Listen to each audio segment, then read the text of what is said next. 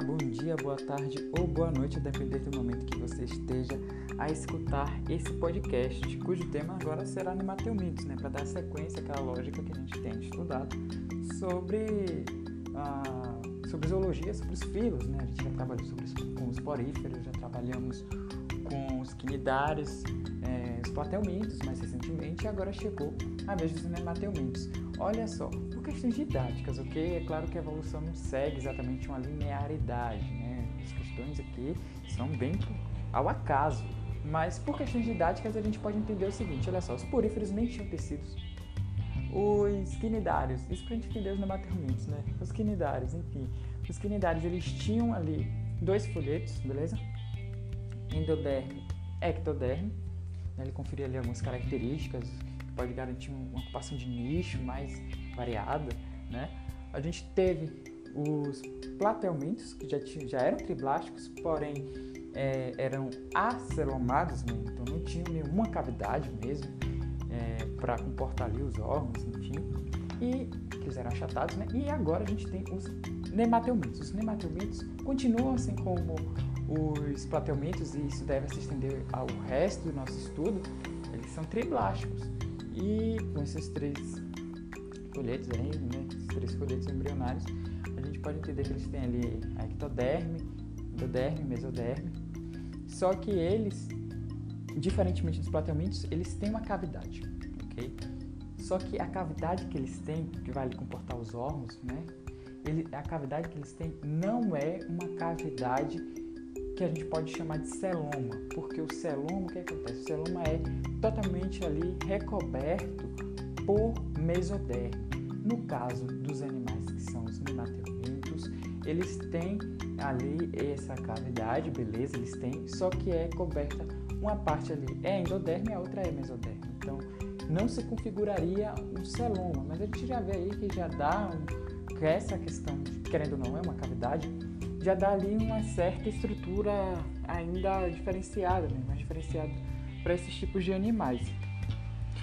Esses animais também têm ali o seu aspecto meio alongadozinho, então lembra assim alguns vermes, eles também são parasitas, né? assim como boa parte dos platelmintos continuam sendo parasitas aí também, esse, esse jeito de estudar nosso. E a gente entende que o sistema digestório deles é completo, beleza? Então eles têm boca e ânus. Quem nasceu primeiro aí na formação, né? Quem, for, quem se formou primeiro, melhor dizendo, foram foi a boca e depois o ânus. Por isso eles são chamados de seres protostômicos. É, o sistema nervoso deles também é em forma de gânglio, né? um, um sistema nervoso ganglionar, ou seja, existe uma concentração de células nervosas em determinado local, dá essa ideia de cefalização, ok? Só que é com, em forma de anéis, né? então são nervos longitudinais é, eles em seu em, em, sua parte epitelial, vamos dizer assim, eles têm uma cutícula que cobre o corpinho deles e que realizam de tempos em tempos a equidise, que é essa troca né, dessa cutícula. Né? As cobras fazem bastante isso, as cobras a gente entende que é outro tipo de filo, beleza? Mas a gente entende aí que eles, eles realizam essa equidise, né? essa troca popularmente dizer assim, troca de pele, sabe? Troca essa cutícula deles. É, o, o, modo de, de que realiza ali a circulação e a respiração desses animais ainda é de forma, com a forma da difusão, né? não existe a necessidade ainda para eles de, de sistema circulatório é, um pouco mais complexo, nem de, de um sistema respiratório complexo, mas eles conseguem viver tranquilamente apenas com difusão. E a grande estrutura deles, é, assim como a gente tem, né, sempre falando, ah, os poríferos são os coanócitos, né? os quinidários são os quinidoblastos, os platelmintos são as células flama, né? os, é, os protonefrídeos. Aqui a gente tem os renetes, que a gente conhece também popularmente como células em H, porque tem essa forma de H. E que basicamente é responsável pelo sistema excretor deles, né, tem um porozinho excretor ali, onde vai liberar principalmente amônia. Né? Então, é, no, então, o sistema, é, o, o, sistema excretor deles é mais relacionado a excreção da amônia mesmo, pura e crua, depois que são ali, digeridos, né, proteínas, aminoácidos, etc.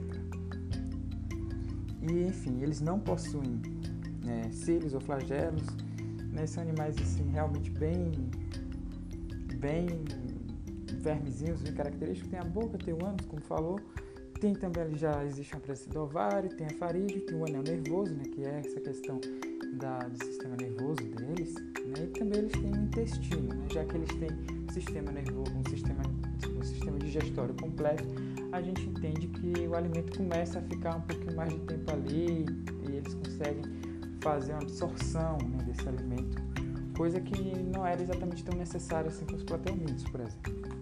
E agora o grande ponto dos nemateumintos nemateumintos tem um grande ponto, que é a questão da gente estudar as doenças. Né? Sabe que nem vestibulares adoram pegar nesses requisitos aí, ok? Então a gente vai tentar entender aqui como que aconteceria é, o lance dessas doenças que são parasitárias, beleza? E a gente vai apontar aqui. A primeira delas é a ascaridíase, causada pela Ascaris lumbricoides, a lombriga. Né? A lombriga ela tem basicamente um único hospedeiro, né? que é o ser humano, que a gente estuda assim. E a lombriga, ela se aloja principalmente já na sua fase adulta, ok? Claro que ela percorre ali alguns órgãos, né? O próprio trato respiratório pode passar ali pelo pulmão, mas isso ainda é sua fase de larva. Nisso ela pode ser pela boca, né? Cima e tal, mas o... E é larva, então às vezes nem é perceptível. Mas o mais comum mesmo é que ela desça para é, o... Depois da, da fase larval, ela desça para o nosso sistema digestório mesmo se aloja lá, principalmente no intestino delgado, porque no intestino delgado é onde vai ter ali nosso, nossas alimentações, é, tudo que a gente se alimentou vai estar ali bem, bem divididozinho, já bem uma papinha bem preparada ali para se alimentarem, né? E aí o que acontece, né? Eu, tem dois grandes problemas que a gente já tira de cara, né, em relação à lombriga. Primeiro é que eles vão eles são parasitas, eles estão comendo o que nós deveríamos nos alimentar. Isso vai nos deixar, é, de certa forma, desnutridos, né? principalmente no que diz respeito ao consumo ali de, de que a gente ingere como proteína, que vai virar aminoácidos, etc. É, eles acabam se alimentando disso e isso. E, e, e essa, esses nutrientes que serviriam para construir células no nosso corpo, construir células, é, formar várias estruturas, acaba indo para o organismo desses animais, isso é chato, né? Um outro problema é que quando eles se acumulam demais no nosso trato é, digestório, ali no intestino delgado, é, acaba acontecendo uma obstrução às vezes, né? E essa obstrução de várias lombriguinhas ali acaba sendo, por vezes, inclusive perigoso e necessário alguns tipos de procedimentos cirúrgicos para tirar. Então, é realmente ali que a gente pode fazer para evitar a lombriga, né, ascaris lumbricoides, é questão de higiene, né? Sempre que possível melhorar esse aspecto, né? Porque a gente se contaminaria pelas fezes, né? E a gente sabe que o sorete, né? E esse sorete a gente sabe que a gente pode acabar é, adquirindo em alimentos e tal. Então é bem importante que a gente sempre tenha higiene bem bacana aí para evitar esses tipos de situações. A gente também tem aqui uma outra doença né, chamada ancilostomose. A ancilostomose é popularmente conhecida como amarelão. E o amarelão ele tem justamente esse nome porque remete ao aspecto do sangue do nosso corpo, ou seja, remete a uma anemia. Então a gente entende que o amarelão, caso, é uma anemia, né? E essa anemia é causada pela, pelo pelo ancilostoma do ordinário, que já reflete ali onde mais ou menos ele vai ficar, né? Aqui perto ali do intestino também, e no, no duodeno e tal, ou também ali chamado de Nectar americanus. O que acontece é o seguinte, é, a gente vai ter é, algumas larvas que ficam ali no solo né, e tal, de repente o ser humano descalço, desavisado, acaba é, tendo essas larvas que penetram no, na nossa pele e eles acabam se alojando ali é, perto de vasos, perto de vasos sanguíneos eh, ao redor ali, às proximidades do intestino delgado. Nisso que eles se alojam por ali, eles conseguem retirar o sangue do nosso corpo, né? E ali vai também as hemácias e quando eles tiram as hemácias, isso daí já, já, já acaba acarretando alguns problemas, né? Justamente essa, essa questão aí de retirar, né? de, de causar anemia, propriamente dito. Então é, é uma doença bem chatinha também e vale a pena a gente ficar de olho e evitar andar descalço, né, gente? E a gente também tem aí a filariose. A filariose popularmente conhecida como elefantíase, aquela doença que deixa uma saliência ali, principalmente nos membros inferiores. É, e isso é causado justamente porque é, o, o, a gente tem a Vukerechia bancroft, que é o, o, o, o nemateumento que causa a doença, que vai entrar em contato com o ser humano a partir do vetor, que é do mosquito Culex. Enquanto ele se aloja ali no ser humano, ele consegue afetar ali é, os vasos linfáticos, né? Então ele obstrui os vasos linfáticos. E vale a pena re refletir o que seriam os vasos linfáticos, a importância dos vasos linfáticos no corpo humano. É o seguinte, é, como a circulação humana ela é fechada, o sangue ele, ele em si ele não sai nunca dos vasos, ok? Só que por uma diferença de pressão, né, existe ali pressão osmótica, pressão oncótica, é, enfim, essas pressões hidrostáticas, é, por vezes parte do líquido, parte do plasma sanguíneo sai e banha os tecidos e os órgãos. Repare que o sangue em si não, o sangue em si permanece ali, mas por uma questão de diferença de pressão, é, esse, o líquido em si, a água alguns sais, saem, banham os tecidos que, e, os, e, as células que é necessária, essa renovaçãozinha. E aí o que acontece? Para puxar essa água de novo, existe, por questões de pressão também, é, os vasos linfáticos que pegam esses, é, esse, é, esse conteúdo líquido que banhou o, as células e devolvem para as veias de onde estavam antes, sabe? Só que aí numa dessas, é, é, essas, esses, esse, esses nematelmintos acabam obstruindo essa, essa comunicação né, nos vasos linfáticos.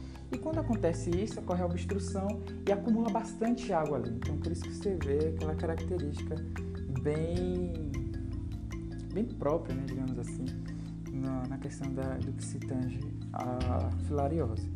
A gente também tem um, uma, uma outra característica aqui, que é o bicho geográfico, né? que é causado aí pelo nematelmito Ancylostoma brasiliense. Né? Ancylostoma brasiliense, ele, ele tem sua atuação é, mais focalizada, na verdade, nos, nos animaizinhos, né? nos pets, em gatos e em cachorros. Nos seres humanos, eles ainda não se desenvolveram a ponto de atacar nosso sistema digestório. O máximo que eles conseguem é ficar ali na superfície da pele. Só que isso já, já gera bastante incômodo, né? Porque gera aquele, aquelas marcas né, por onde eles andam e tal. E o jeito que a gente tem de pegar isso é quando o, os nossos pets eles fazem cocô e tal, né, o sorete deles. E por algum motivo a gente entra em contato com a pele. Então importante que a gente tenha cuidado com isso daí.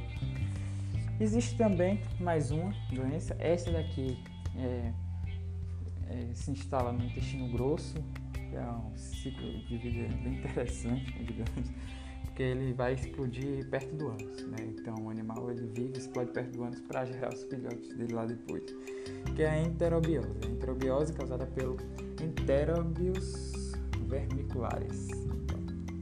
Ele tem um único hospedeiro também, que é o ser humano, e ali no, no ânus mesmo que ele vai acabar se explodindo, é, vive ali perto do intestino grosso mesmo, e quando está perto do ânus ali ele se explode para gerar novas larvas e tal, e aí vai um novo ciclo, né? Enfim, questão de higiene também, né, gente? questão de higiene é muito importante para evitar qualquer um desses ciclos aí. Ter uma, um sistema de saúde no seu país que seja seja eficiente, né, que dê as condições básicas de saúde também é bastante importante para evitar esses tipos de doenças aí que, pelo amor de Deus, né, são bem, são bem assim, relativamente fáceis de evitar, né, cara? E quando a gente pensa que tem gente que morre por essas coisas, é bem triste realmente. Né? A gente não precisava mais disso, né? Parece que a gente vive na Idade Média, na Europa da Idade Média. Então, é isso daí. A, a, o podcast de hoje acabou. Espero que você tenha curtido aí, tenha gostado, tenha dado proveito esses 15 minutos aí. E é isso. Até a próxima aula. Valeu!